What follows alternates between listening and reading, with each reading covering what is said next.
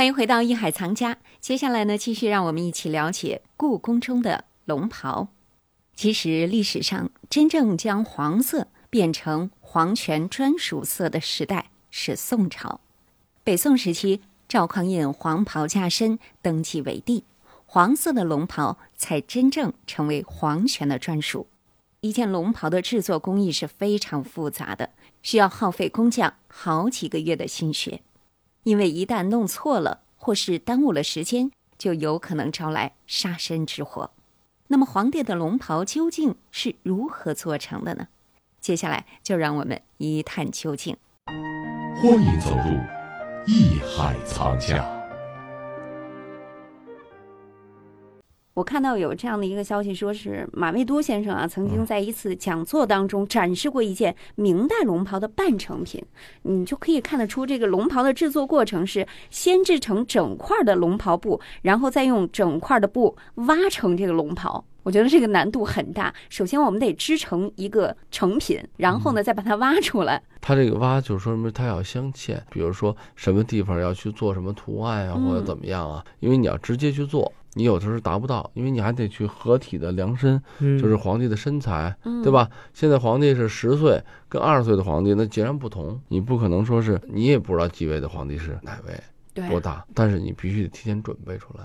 所以说，这很多种因素啊，等等等等，都决定了中国的这种水平的工艺技术的特点。所以咱们呢，在了解这个龙袍的一些制作工艺，一些它的社会这种因素啊，咱们就应该知道。实际上，龙袍代表什么？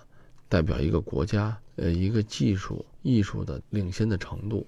包括呢，宫廷啊，不仅是龙袍，宫廷的概念，很多东西都说，哎呦，你看现在玩玉的人说了，故宫的玉一定是全中国最好的玉，实则不然。这点我倒不是说别的，故宫的玉，比如说和田玉的东西，因为翡翠玩的是很短的时间，二三百年。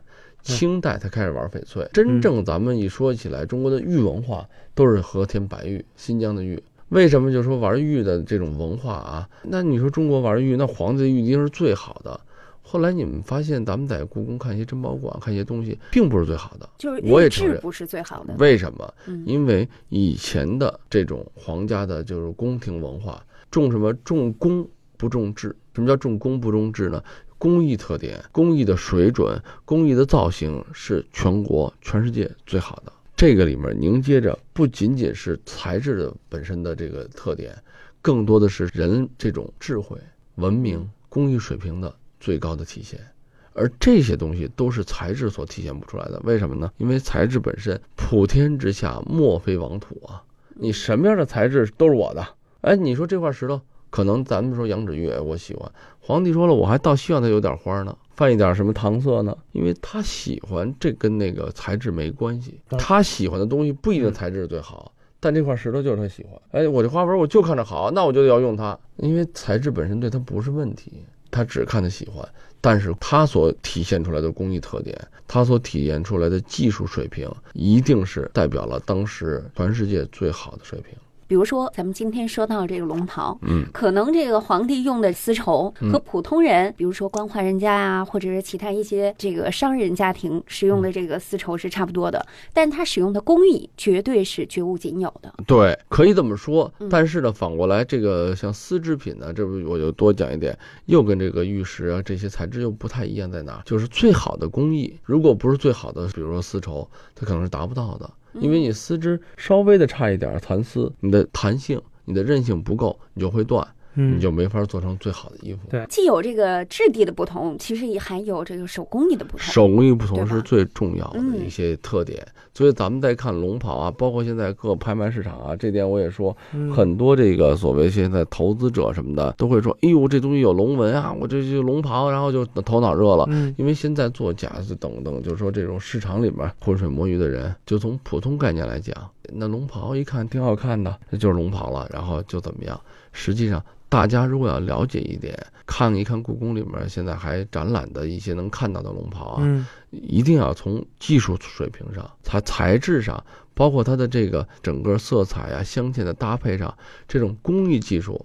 因为如果现在做假的人用以前这么高明的工艺技术，那它这东西已经不是假东西了。但是现在有一个问题是，这个啊龙袍现在我们这种特殊展览很少很少，啊，对尤其现在哎这种故宫，我们很少能够看到龙袍。这也是因为就现在在社会上很多扰乱事情的问题啊。嗯因为我首先要跟大家说一句，上万件东西为什么不展呀？嗯大家会奇怪。实际这我也想跟这里边大家聊一下，就是真正丝织品的保管。这里面我们在故宫啊，嗯作为文物的管理者，最脆弱的东西是什么？两类，一类是丝织品，嗯一类就是书画作品。嗯嗯，因为书画作品是纸绢，它有一个颜色的蜕变，随着时代它受不了强光，然后湿度如果太大就会发霉，所以说呢，保护的条件是很严格、很苛刻的，嗯才能长久的把这个咱们的文明文化传承下来。然后第二类就是丝织品。因为丝织品它是纤维，而且是天然的纤维。那这种纤维就是有一个什么东西，就有机性嘛，它就容易生虫啊，容易发霉，容易就产生了这种所谓质变。怎么办呢？它的恒温、恒湿、它的避光性要求都是非常高的。越稳定的环境，对它的破坏越少。而咱们现在展览，因为故宫本身是一个文物，嗯故宫本身的建筑就是文物，它这个建筑在皇帝当年可不是用来展览的，它可就是使就是用的。所以它对展览的条件来讲，我们是尽可能做到最好，但它毕竟不可能做到很严。反正我觉得啊，嗯，咱们一般的藏家，也嗯别是一般的藏家，就所有藏家吧，就别惦记收藏龙袍了。很难您。要惦记收藏龙袍啊，哎，我看那个拍卖会上拍了一龙袍，那是不是真的？让人鉴定鉴定。我收藏两件龙袍，那您不如直接收藏传国玉玺，是不是？嗯，概念差不多，因为哎现在确实是这个德亮说的，虽然夸张了一点，但是给大家这是降降温，因为嗯就是说龙袍虽然说确实有流失出来的，也很多。这个很多的数量是对于咱们是现在去理解啊，因为嗯一件龙袍流失出来，实际都是咱们的一种心痛。何况在这个八国联军的时候，就像永丰那时候也确实看到这个照片啊，嗯有那些所谓这个当官的人把龙袍啊，呃，掠夺过来啊，自己穿。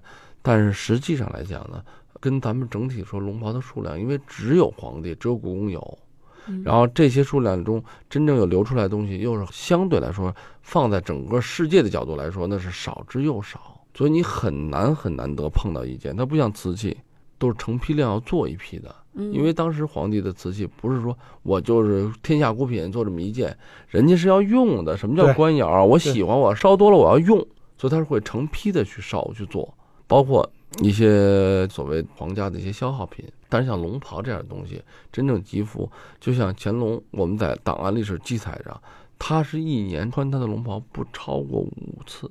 对，没有非得是大事的时候没有什么机会穿他的正装，所以他不会说做个十几身、二十身都摆在那儿。对，生活的衣服是不少，但龙袍就是那么一件两件。他要不是现在这些个时尚女性，穿不穿都得买去。对，呃，他根本也不用买。要一个什么样的衣柜哈？对嗯他，他他他想穿什么都有，嗯，对但她不是龙袍。所以说你这么想起来，这个数量实际很有限。然后故宫相对来说保持的比较完整，所以说呢，外面咱们再得到什么龙袍啊怎么样，大家就一定要多个心眼，好好的去了解，了解咱们将来收藏的一个概念。我希望大家是先去了解这个时代的背景、文化。